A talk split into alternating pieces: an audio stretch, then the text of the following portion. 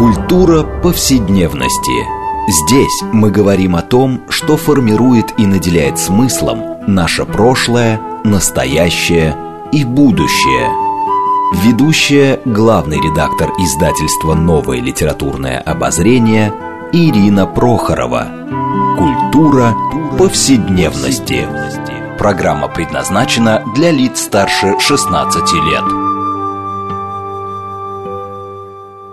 Здравствуйте! Мы продолжаем цикл передач под общим названием «Культура повседневности». Напомню нашим радиослушателям, что эта программа посвящена разнообразным темам, связанным с нашими ежедневными практиками, различными укладами жизни всему тому, что мы часто пренебрежительно называем бытом. Наша программа, однако, стремится показать, что многие стороны повседневной жизни являются важнейшей частью культуры и во многом предопределяет и формирует ее развитие. А сегодня мы продолжим разговор, э, который мы уже неоднократно поднимали, особенно с, эм, я не знаю, да, в привязке прежде всего, как к советскому периоду, да, разговор о цензуре. А, и обычно мы беседовали о цензуре, о, так сказать, институциональном ее структуре, как она развивалась и так далее. А тема эта вечно юная, и мы сегодня продолжим разговор. Но а, цензура, помимо а, как бы института цензуры, да, включает туда людей. И вот как складываются отношения внутри а, между цензорами, литераторами, между издателями, литераторами и цензорами. Да? То есть вот эти человеческие отношения, они нас, наверное, сегодня будут интересовать прежде всего. Так что тему я наша программа сегодня э, сформулировала как повседневность цензуры. И э, как уже это обычно у нас повелось, мы обычно в нашем разговоре так или иначе отталкиваемся от какой-то важной книги. Так вот, сегодня книгу, которую мы так или иначе будем обсуждать, это книга Кирилла Зубкова, которая называется «Просвещать и карать. Функции цензуры в Российской империи середины XIX века». И наши сегодня гости, во-первых, сам автор книги Кирилл Зубков, он историк литературы, автор исследования по истории литературной критики и цензуры середины XIX века. Кирилл, здравствуйте. Здравствуйте. Рад слышать и видеть всех. Взаимно. И второй наш гость Алина Бодрова, кандидат филологических наук, научный сотрудник Института русской литературы, доцент Высшей школы экономики. Алина, здравствуйте. Здравствуйте. Я Ирина Прохорова, главный редактор издательства «Новое литературное обозрение», ведущая программы. Но, вы знаете, ну, цензура а, по понятным причинам, и здесь вряд ли мы будем спорить, всегда рассматривается как вещь весьма негативная. А, и некое архаическая, как бы, если мы говорим особенно о современном обществе. Но а, вот как-то читая книгу, кстати, Кирилла Зубкова, там очень много интересного написано в связи и не только с Россией, но и европейскими э, так сказать, цензурными традициями, я подумала ведь вот о чем. Да? Ну, собственно, институт цензуры складывается в новое время – Да? Вот хотела начать с вопроса э, Кириллу и Алине. А можем ли считать, что вот цензура в том виде, в каком мы ее знаем, это такая темная сторона модерности? Ну, Кирилл, давайте с вас начнем, как автора книги. Да, спасибо. Ну, в какой-то степени, наверное, так можно сказать, да, в силу просто, в силу просто того, что модерность мы обычно ассоциируем еще и с распространением печатного э, слова, да, и вот с развитием новых медиа коммуникативных. Ну и, э, собственно, в домодерную эпоху, грубо говоря, не было такой степени надобности в цензуре, да, потому что, собственно, было меньше объектов, которые можно было бы этой цензуре подвергать. Вот, поэтому, мне, поэтому собственно, то есть, мне кажется, что в, в этом смысле можно да, сказать, что цензура – это темная сторона модерности, просто по той простой причине, что модерность – это эпоха новых медиа, среди прочего. Да. Алена, вы... Да, ну, э, конечно, я тут не могу не согласиться, да, при том, что мы знаем, что цензура существовала и в условно до модерные времена, да, и была связана прежде всего с церковью, да, но ту цензуру, которую мы знаем и которую мы изучаем применительно и к Российской империи, и к европейским монархиям и не монархиям, и потом применительно, скажем, к советской эпохе или истории 20 века, конечно, это связано с государствами нового типа, и мне как раз кажется, что, собственно, цензура э, тесно связана, собственно, с э, механизмами власти государства. Да, это то, как, собственно, государство пытается регулировать, с одной стороны, печать, действительно самые разные медиа, да, и важно, кстати, что вот в книге Кирилла Юрьевича речь идет ведь не только о книгоиздании, с которым мы чаще всего ассоциируем цензуру, но и о театре, да, как тоже еще одном важном медиа.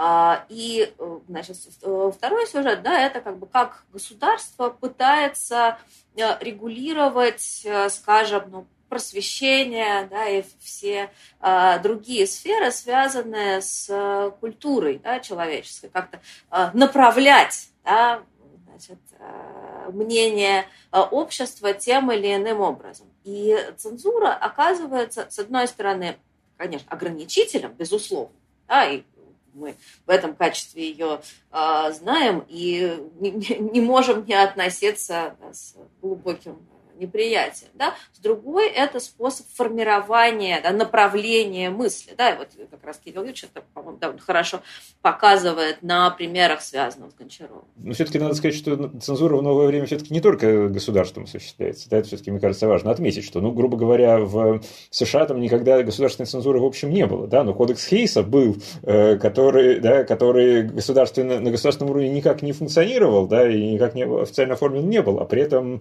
э, добиться проката фильма, снятого не, по, не в соответствии с этим кодексом, было невозможно. Так что все-таки не только государство. Ну, вы знаете, вот на самом деле и здесь, читая э, книгу Кирилла Зубкова «Просвещать и карать», и он сам упоминает, э, среди прочих книг, это книгу э, Роберта Дарнтона э, да, «Цензоры за работы», э, где, в общем, Дартон описывает э, ну, как бы кейсы, это предреволюционная Франция – это Индия и ГДР. И он сравнивает просто эти институты цензуры в разное время, да, в раз, разных культурах. А, но то, что связано с Францией, а, и в данном случае, мне кажется, и российская цензура здесь как бы в этом смысле вполне адекватна, да, то есть по очень похоже, что с становлением э, самодержавия, скажем так, да, королевской власти в Европе, цензура как бы сконцентрировалась это на идее Эм, ну, защиты, э, скажем так, репутации монарха. А вот э, насколько здесь можно считать, что все-таки институт цензуры, и в России в том числе, вот исторически привязан именно прежде всего к идее самодержавной власти. Э, и, и насколько эта цензура, скажем, я не знаю, да, она была сконцентрирована на этом, или все-таки, так сказать, ее функции были более широкие. Потому что есть ощущение, что это все-таки прежде всего ну, практически до падения монархии в России, это очень жестко отслеживалась репутация э, самодержца. Да, да, это, это, это, это конечно, да, собственно, если мы, да, мы посмотрим на любой цензурный устав, который, да, напомню, что первый цензурный устав да, в России был принят в 1804 году, и это вроде бы совсем, ну, как бы не э, такая репрессивная эпоха, а наоборот, да, это не Александров. Прекрасное начало, и этот э, первый устав, да, он имел прежде всего такой действительно либеральный, по-настоящему, э, характер. Да, все следующие уставы были более строгие, но тем не менее уже и в нем да, какие-то порицания, высказывания да, о монархии были невозможны. Да, дальше, если мы смотрим э, ужесточение да, или просто, я бы сказала, разветвление, да, уточнение законодательства, то мы увидим довольно много появляется разных циркуляров, собранных э, и в своде законов, и в отдельном сборнике, э, где действительно монаршая персона всячески охраняется. Да? Потом постепенно да, расширяется сфера того, что нельзя или что можно публиковать только с опорой на официальные источники. Да? Это то, что касается деятельности министерств, правительства, военных каких-то вещей и так далее. Но действительно в некоторой основе персона монарха по-моему, сохраняется, сколько я себе. Да, ну, во-первых, что касается Дартона, да, я многим, на самом деле, обязан э, этому автору, потому что, собственно, когда я читал цензурные документы, я находил там очень много всего удивительного, и как-то об этом, ну, ну удивлялся, но, в общем, э, э, как-то не задумывался всерьез об этом. А когда я прочитал эту книгу, я вдруг действительно понял, что это есть, что подобного рода удивительные вещи могут стать предметом какой-то теоретической рефлексии. И начал, собственно, об этом активно рефлексировать. То есть это для меня, для меня автор важный. Вот, да. И э, что он, э, в частности, вот что касается старого режима, ну, понятно, что старый режим, да, в том, во Франции, там, в России, да, где угодно, он всегда очень во многом, конечно, строится вокруг вот этой монархической власти, вокруг идеи ее незыблемости, да, э, и так далее. И, разумеется, Россия... Легитимации, скажем так, да, бесконечной легитимации. Ну, ну да, ну да, ну да, в какой-то момент начинается легитимация, то есть когда, собственно, становится понятно, что этот режим нужно защищать, да, вот, от, в том числе от каких-то идеологических врагов. Эм, вот, но, эм, да, но мне на самом деле хотелось бы обратить внимание на то, что при этом, вот когда, э, то есть это вроде все действительно так, но при этом, когда цензура начинает э, э, реально заниматься какими-то текстами, то сразу оказывается, что Э, невозможно вот только думать, так сказать, о монаршей особе, да, и вот ее, э, и невозможно ее защищать, как бы не входя в миллион э, соображений и вопросов, которые, собственно, к монархии отнош... прямого отношения не имеют, да, и здесь вот, собственно, вот эта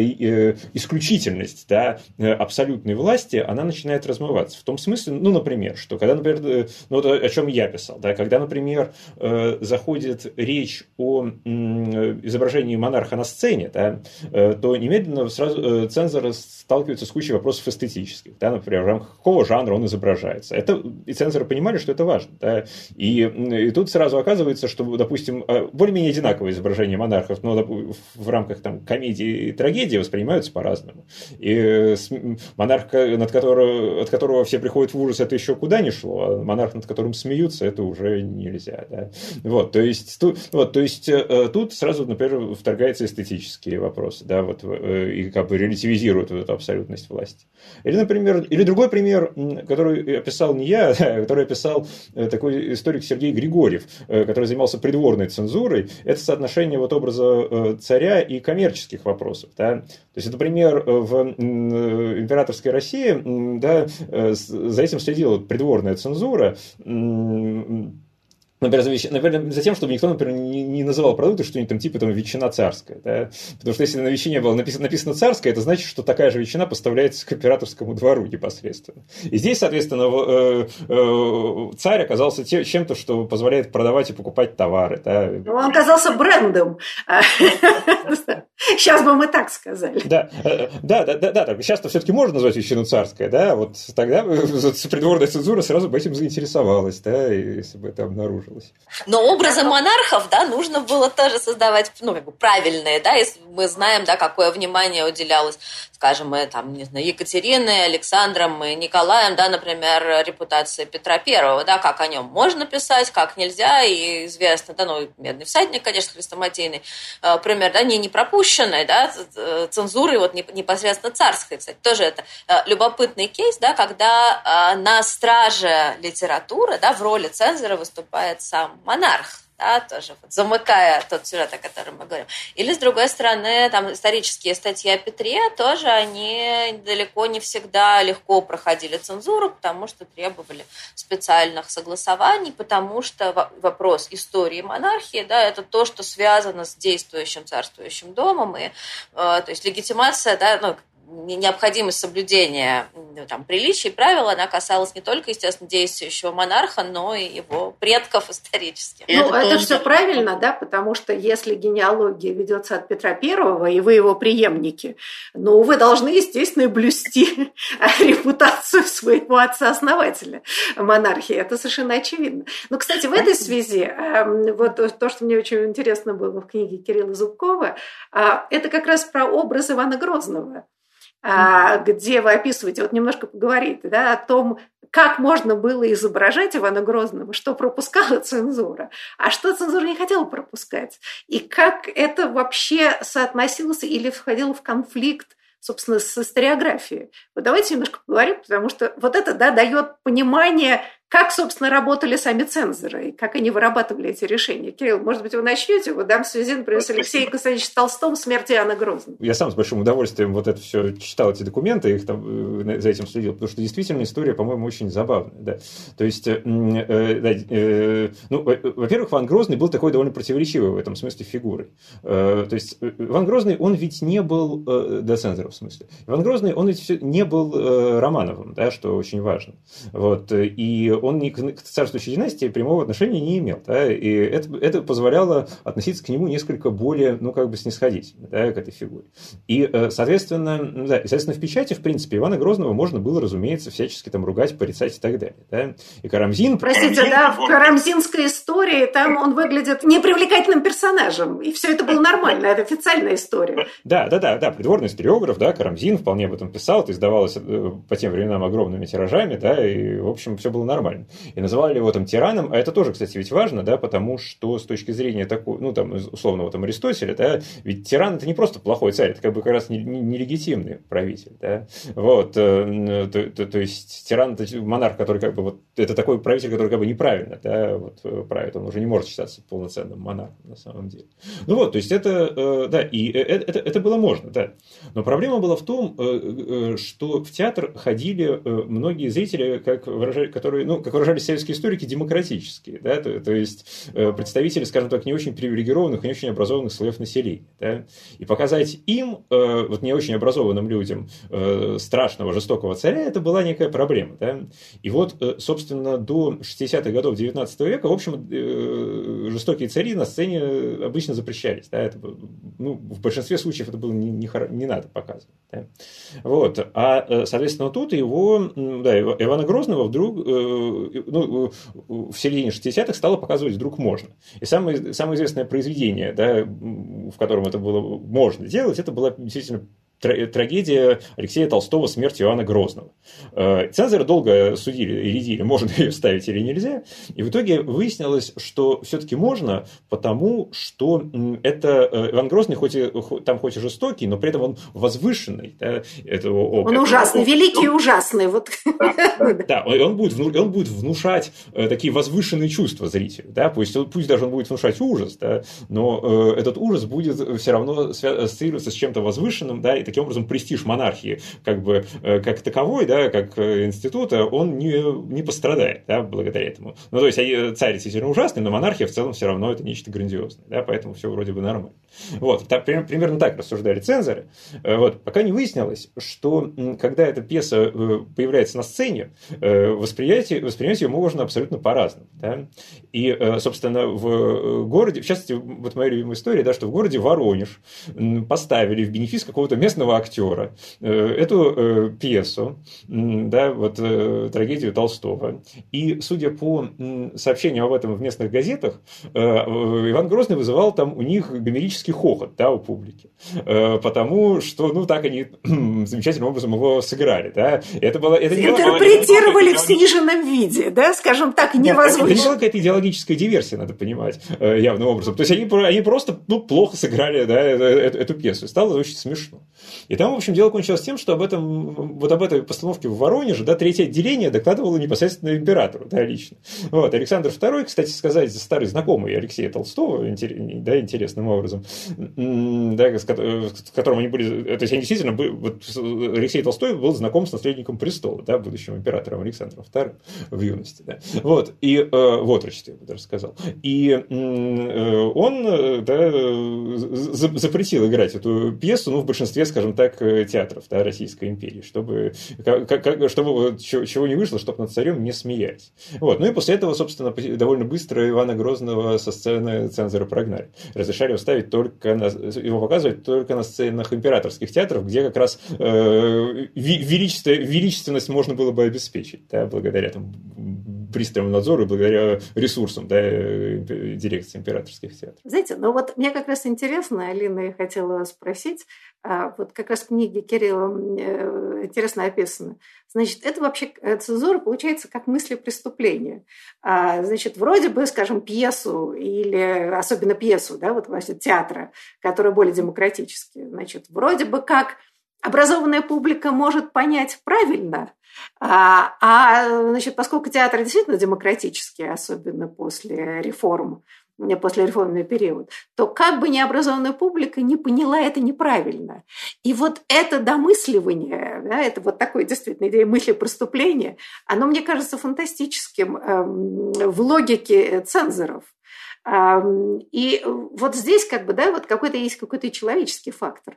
Все-таки как это решалось? Вы знаете, тут, мне кажется, опять же, работало все по-разному, да, и недаром вы сделали акцент, да, на вот этой цензурной повседневности, да, что это была настолько как бы широкая практика, и настолько разные люди участвовали со стороны цензурных комитетов в просмотре разных изданий и пьес, что вывести какой-то общий универсальный закон невозможно, хотя все цензоры должны были руководствоваться цензурным уставом и соответствующими э, циркулярами.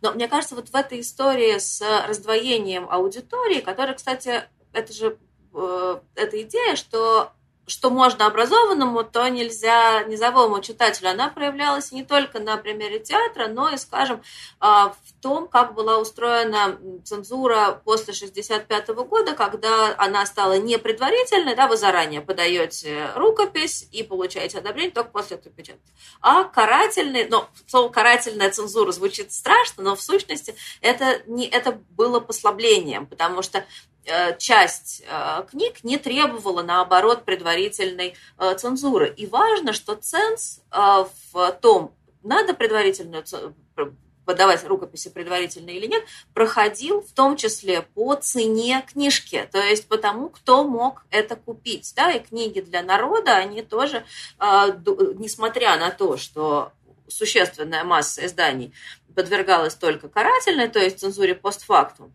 а, книги для народа, для широкого читателя оставались э, в рамках э, цензуры предварительной. И здесь мы выходим, мне кажется, еще тоже одну очень интересную вещь, связанную, собственно, с воображением вот этого субъекта, да, народа, да, вот, собственно, то, о чем э, публицисты, и не только они, чиновники, публицисты, общественные деятели, э, много рассуждали, там, начиная еще с 40-х годов, да, каков он народ, да, вот, и, и цензоры тоже, как получается, да, были вовлечены на самом деле в этот процесс, и все очень сильно зависело от того, как конкретный цензор представлял себе, каков народ, каковы его э, горизонты, да, что можно ему позволить, а что нет. И мне кажется, что в цензурных комитетах были те, кто считал, что нужно дать э, народу что-то на вырост, да, а кто-то считал, что его нужно как маленького ребенка воспитывать. Тут тоже были разные паттерны.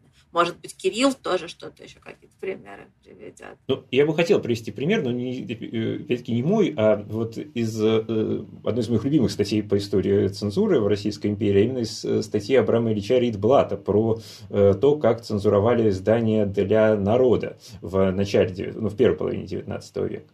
Ридблат пишет о изданиях э, таких э, э, литераторов, типа, допустим, такого Орлова или Зряхова, да, Зряхов автор повести, которая, наверное, кажется, которая, кажется, чаще всего издавалась в России XIX века из всех вообще произведений, да, литературных, с прекрасным названием «Битва русских с кабардинцами» или «Прекрасная магометанка, умирающая на гробе своего супруга». Ну, из названия, в общем, можно себе примерно представить содержание этого замечательного произведения. Ну, вот, и этих писателей терпеть не могли, в частности, литераторы, литераторы, ну, такие более, да, писавшие для более вот э, э, образованной публики, да, там, не знаю, Пушкин, там, да, и кто угодно. И вот, собственно, Регулат показал, что, по-моему, очень эффектно, что э, как, цензоры, на самом деле, постоянно, постоянно любили вот, э, запрещать этих, этих литераторов, и те мотивировки, которые они использовали, были очень похожи, да, вот объяснение, как цензоры показывали, доказывали, что это плохие произведения, которые надо запретить, очень похоже, на самом деле, на то, за что, за что Пушкин и его друзья осуждали этих же литераторов. Вот это, по-моему, очень интересная мысль, да, мне она очень нравится. А, знаете, вот сейчас нам нужно уйти на перерыв, да, поэтому ненадолго мы прервемся, но после перерыва мы продолжим разговор о повседневности цензуры и о том, насколько традиции цензуры оказываются в обществе живучие. А, так что просим наших радиослушателей, пожалуйста, не переключайтесь, мы скоро снова будем с вами.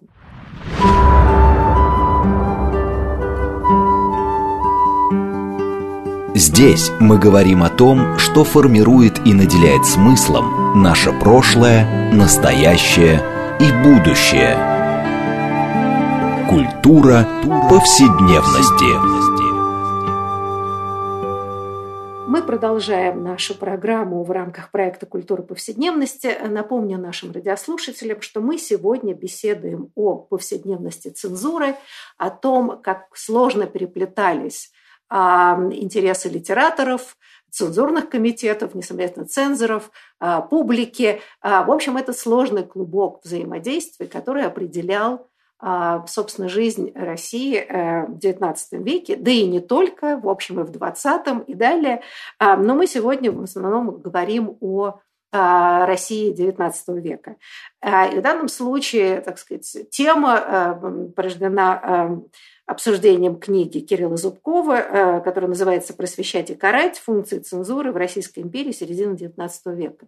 Также напомню, что нашими гостями сегодня являются Кирилл Зубков, автор книги, он историк литературы, автор исследований по истории литературной критики и цензуры середины XIX века, и Алина Бодрова, кандидат филологических наук, научный сотрудник Пушкинского дома, доцент Высшей школы экономики.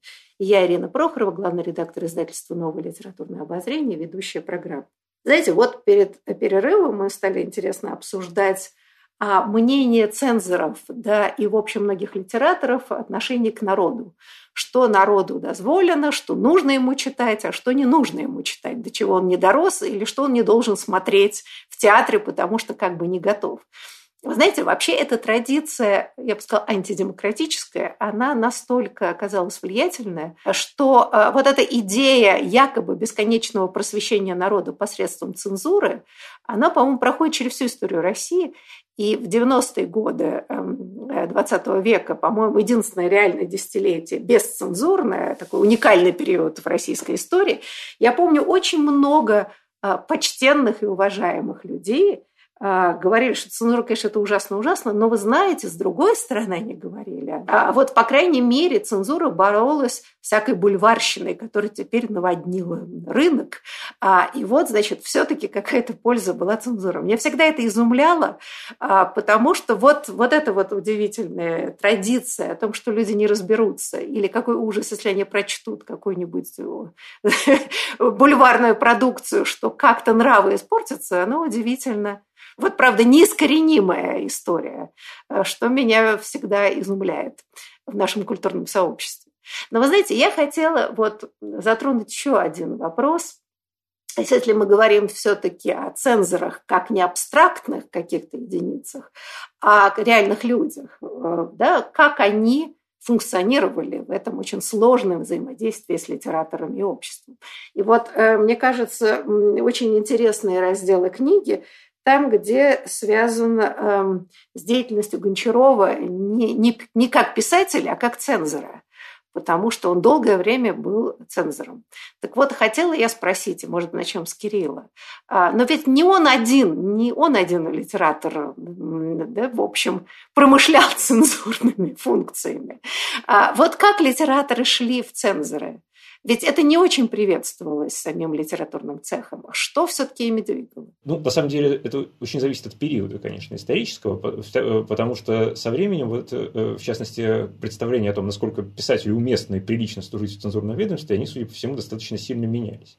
То есть, насколько я себе представляю, по крайней мере, э, ну, вот в самом начале XIX века это не воспринималось как что-то уж совершенно дикое для писателя. Да? Вот, э, ну, ну, опять-таки, смотря, конечно, что писатель делал на этом цензорском посту, да, то есть понятно, что если он, он там э, выступал в роли гасильника просвещения, то это, конечно, не приветствовалось. Но вот сама по себе идея, что писателю нельзя быть цензором, она, как мне кажется, появилась все-таки где-то, э, ну, стала широко распространенной где-то во времена Николая Первого. И в этом смысле вот э, случай Гончарова, он, по-моему, очень показательный, да, потому что Гончаров, он, он, это ведь был как раз человек, который поступил в цензуру, когда времена Николая I закончились, да, и, вот, и это, на мой взгляд, очень важно. То есть, и это был вот этот момент, который называл, который современники называли оттепелью, да, это интересно, что оттепель это не Еренбург про Хрущева придумал, да, вот, это использовалось по отношению к началу царствования Александра II, это выражение, да, примерно в том же смысле. Ну и как и перестройка не Горбачевым выдумано. Это была революция пятого года.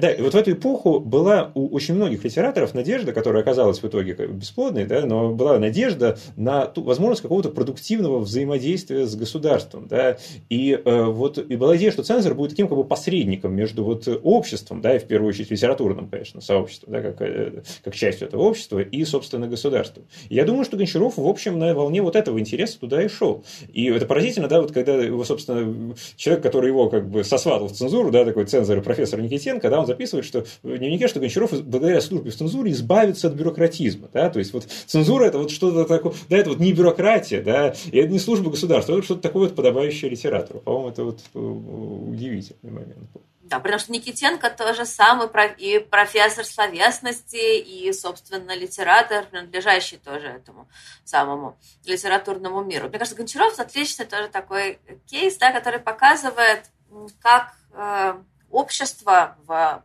50-е годы действительно надеялось на диалог с государством. Да, это вот одна из тех немногих эпох в, мне кажется, истории русской государственности, когда эти надежды действительно были очень и очень сильны. И в этом смысле вот, история Гончарова, она очень показательна. Да? Надежда на то, что человек, придя из вот этой литературной сферы сможет ей помогать и одновременно служить. Государству у Гончарова была эта идея совершенно несомненно. Да, и она восходила, конечно, еще к убеждениям людей XVIII века, да, ведь, собственно, а, связь, да, э, идея ну, службы, да, она ведь предполагает э, восходит, да, еще к Петровским, естественно, временам, и это было тоже очень а если говорить о более ранних э, временах, вот тоже о чем сказал э, Кирилл уже, а, например, Пушкинской эпохи, или, собственно, когда все это начиналось, э, формировался цензурный устав, и штаты цензоров, да, они все были привязаны изначально к университетской среде. Это были люди, университетские профессора, то есть заслуженные, имеющие образование и, в общем, обладающие какой-то тоже важной репутацией в обществе. Да? И сторонние цензоры, да, ну, которые тоже постепенно стали появляться, то есть те, кто не обязательно состоял в университете. Это тоже э, очень часто были литераторы, да, например, Сергей Тимофеевич Аксаков, да, значит, автор «Аленького цветочка» тоже служил в цензуре и пользовался очень такой доброй, хорошей репутацией. Сергей Николаевич Глинка, издатель журнала «Русский вестник», тоже был цензором, а когда его за какую-то провинность посадили на гауптвахту, к нему, э, воспоминали современники, ездила вся Москва, так они его оценили ценили и уважали. Или э, Иван Михайлович Снегирев, это этнограф, один из э, первых русских собирателей пословиц, тоже очень долгое время служил в Московском цензурном комитете, и к нему все очень хорошо относились, там ездили часто, да, там что-то просили какой-то помощи, то есть это было совершенно нормально. Да и что говорить, адмирал Шишков, да, ведь тоже ключевая фигура, он, конечно, не был цензором, но он был министром народного просвещения, который всем тоже этим а, ведомством.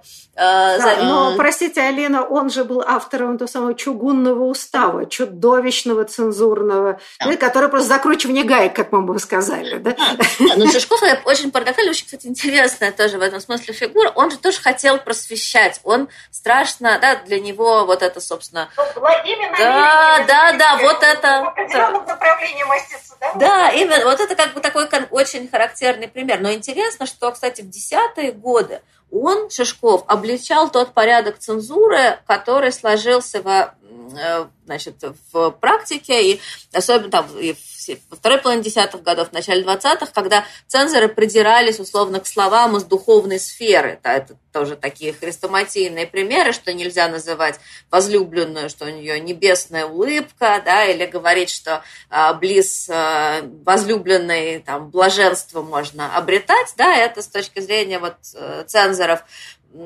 поздней Александровской эпохи было невозможно. Шишков считал, что это полная глупость дискредитация цензуры, потому что придираются к словам, а не э, к мыслям. И это портит репутацию цензуры. С его точки зрения, цензура должна заниматься, действительно, быть проводником определенных идей. Да, беда для значит, русской литературы и государства оказалась, да, что Шишков вот в этот период мыслил очень консервативно, тоже считал, что народ вообще тоже не должен чего-нибудь э, лишнего э, узнать, знать. и действительно очень строго это пытался ограничивать. Да, ну, а вот устав запрещал, да, процитирую просто. «Всякое историческое сочинение, в коих посягатели на законную власть, приявшие справедливо по делам наказания, представляется как жертва общественного блага, заслуживающая лучшую участь, а также исторические труды, если в них обнаружилось наиблагоприятное расположение к монархическому правлению, любые сопоставления форм правления, вообще рассуждения об историческом процессе».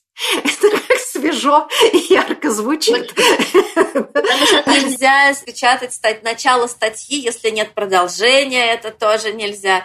Еще замечательно, что он боролся, кстати, с русским языком, тоже, что очень любят охранители. Ну, для Шишкова это такой важный очень пункт, что если плохо написано, то тоже не пропускать, пусть исправляет автор. Вообще, насколько я помню, главное, собственно, э, коварство этого устава, если я правильно помню, состояло в том, что э, он предписывал двусмысленности трактовать не в пользу автора. И вот это было, по-моему, самое ужасное, потому что как, понятно, что литературный язык, он по определению многозначен, да, и, соответственно, да, иначе это, наверное, не литературный язык, а что-то другое. И, соответственно, в любое произведение, технически говоря, подлежало запрету, потому что понятно, что в любом произведении можно вчитать что-нибудь эдакое при определенной ловкости. И интересным образом, что даже Николай I, видимо, понял, что это как-то перебор, да, и через два года был введен новый цензурный устав, где предписывалось диаметрально противоположное, да, двусмысленность, двусмысленность нужно было трактовать в пользу автора, да.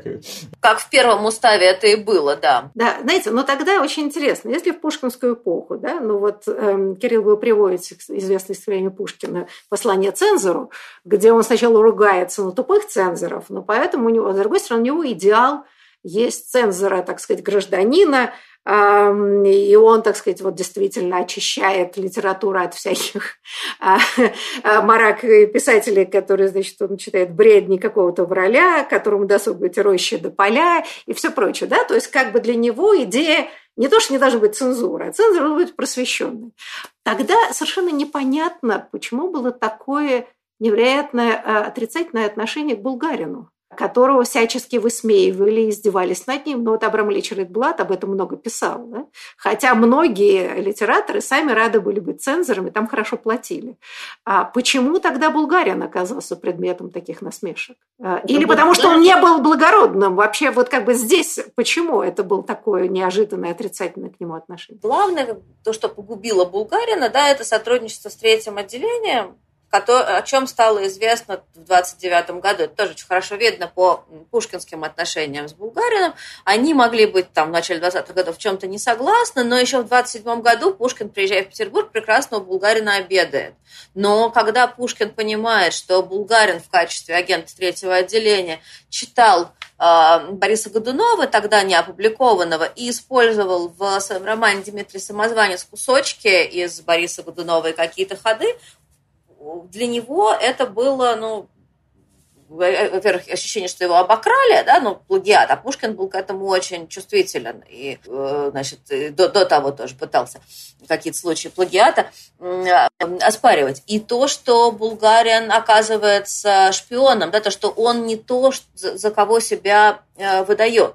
Опять же, не то, что э, Пушкин там, или кто-то люди его круга не допускали сотрудничества с правительством. Нет, это совсем не так. Но, но э, с их точки зрения плохо то, что это было тайное сотрудничество и с таким, э, ну, уже получившим довольно странную репутацию ведомством, да, специально выстроенным, да, э, канцелярия или э, третье отделение, да, канцелярия его собственного императорского величества, для надзора за общественным мнением, за неблагонадежными. Пушкин сам, да, его, на него регулярно писали да, справки, как он там себя ведет, чего, как, и для него это ведомство э, было э, таким специальным надзорным органом на ним, над ним. И поэтому, конечно, булгаринское поведение ему совсем было не близко и вызвало такое отторжение. Да, тут еще надо понимать, да, что общая цензура – это все-таки в, в этот момент это Министерство народного просвещения. То есть цензор – это типа профессора, да, или академик. Вот, э, соответственно, поэтому такого, да, три, все-таки третье отделение это совсем другого порядка ведомства. Ну да, э, вот, ну и, да, ну, и собственно, третьем, в третьем отделении была только одна часть цензуры, на самом деле драматическая, которая как раз была наиболее ответственная. Больше-то цензурного, цензурой третье отделение, в общем, не занималось. Это, да, это совсем другого рода, на самом деле, было учреждение. Ну, в советское время это как бы слилось.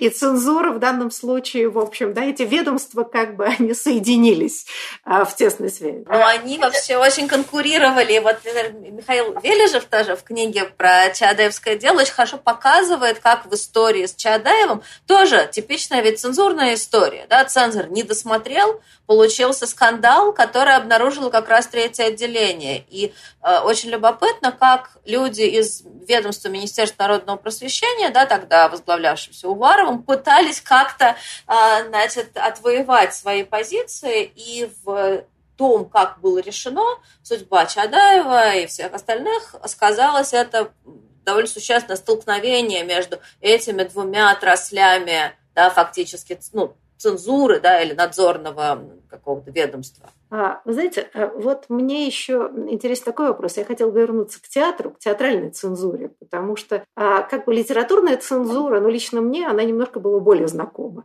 А вот, например, меня поразило в описании Кирилла Зубкова в его книге «Просвещать и наказывать», как цензура создавала Э, ну, как бы неравенство между центром и провинцией а, в отношении. Вот, может быть, немножко об этом бы поговорить. Как действовал этот цензурный комитет, фактически ущемлявший ну, я не знаю, интересы, скажем, да, провинциальных театров очень сильно.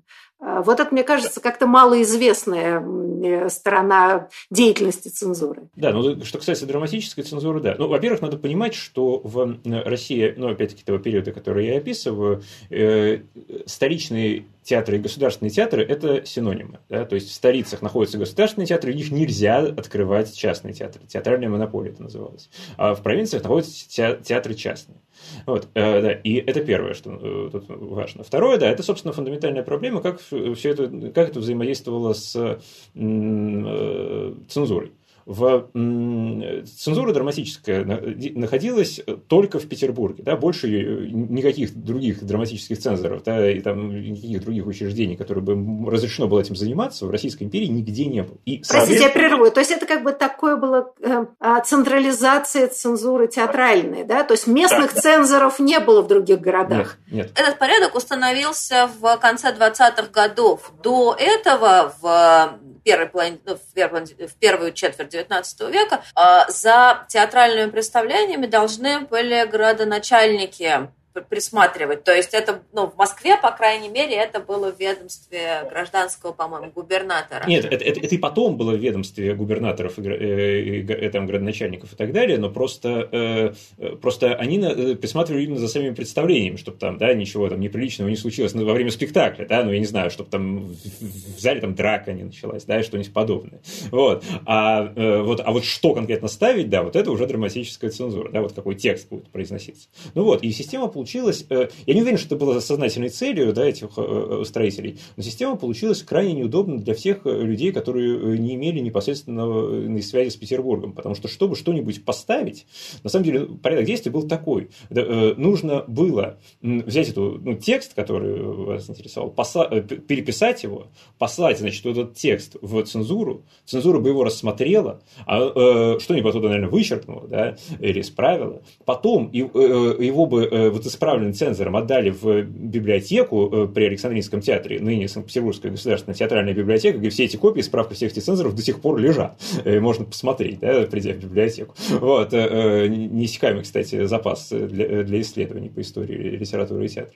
Вот. И потом уже из этой библиотеки вы могли заказать копию с копию, которую вам бы прислали для того, чтобы ее играть. То есть это был очень сложный механизм. И намного проще... Не дай бог, чтобы никто не вписал, а, то есть, да, вот, опять же, через библиотеку, где заверенная копия, а то вдруг, значит... Ну вот, э, на всякий случай, да. Ну вот, и, э, да, э, и, и, соответственно, это было долго, да, очень. И очень неудобно для, для обитателей провинции. Намного проще было просто просить разрешить то, что уже играли на столичных императорских театрах, да, государственных. То есть, вот, и это, это было я просто пытался проверить, ну вот на, на примере Островского я пытался посмотреть, там сохранились э, данные. Вот, например, сколько пьес Островского сначала играли в столице, а потом в провинции, а сколько сначала в провинции, а потом в столице. И вот из всех пьес Островского в провинции раньше, чем в столице, сыграли одну пьесу, да, одну.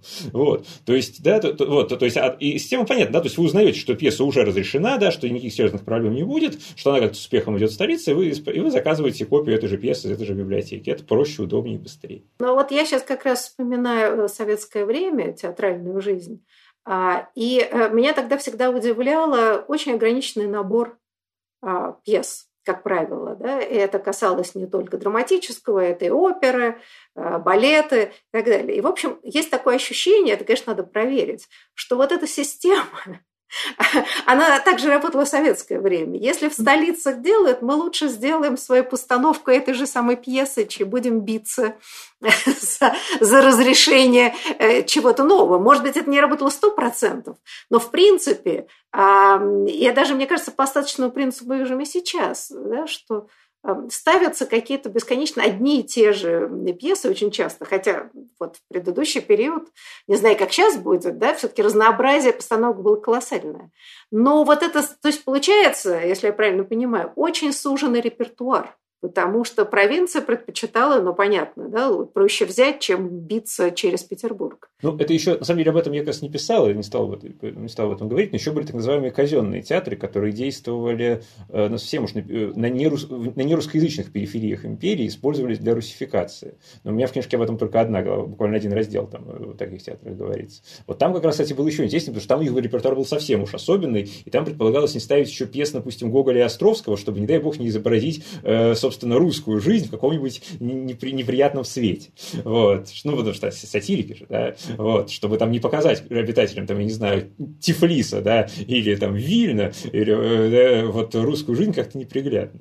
Вот э, тоже была такая практика. Честно говоря, из просмотра, вот, например, репертуарной сводки, э, которая помещается в так, основополагающем да, труде по истории русского театра, истории русского драматического театра, по крайней мере, вот за период, которым я специально занималась, да, вот за первый половину 19 века, там довольно все-таки разнообразно. И если ну, газеты, да, там тоже «Северную пчелу», где каждый раз сообщалось, что там показывают, там же да, каждый вечер был не один, а сразу несколько да, пьесы. В общем, довольно разнообразно, да, тем более, что в Петербурге же еще были иностранные театры, да, французские, немецкие, итальянские. Э, то есть было куда, куда, э, куда пойти. Да? Но, конечно, вот это соотношение столицы и провинции, она до очень долгого времени сохранялась, естественно, с огромным перевесом в пользу столичных городов и отсутствие региональной специфики. Да? То есть вот во, во всех регионах получалось что-то очень похожее. Да? Ну, в некотором смысле это было задачей цензуры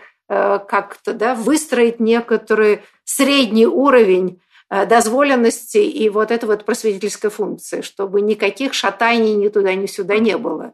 Да, в этом смысле это и, и есть да, тогда вот, так сказать, сужение репертуара, эм, отсутствие специфики, разнообразия, в общем, вполне логичное история. А, вы знаете, ну, у меня еще огромное количество вопросов к обоим собеседникам. Но время, к сожалению, нашей программы подходит к концу. Но поскольку тема цензуры совершенно неисчерпаемая, я думаю, что мы вернемся э, к разговору о ней, тем более, что мы сегодня не очень сделали такие сравнительные анализы, да, было бы любопытно. Я хотела спросить, но потом увлеклась и забыла.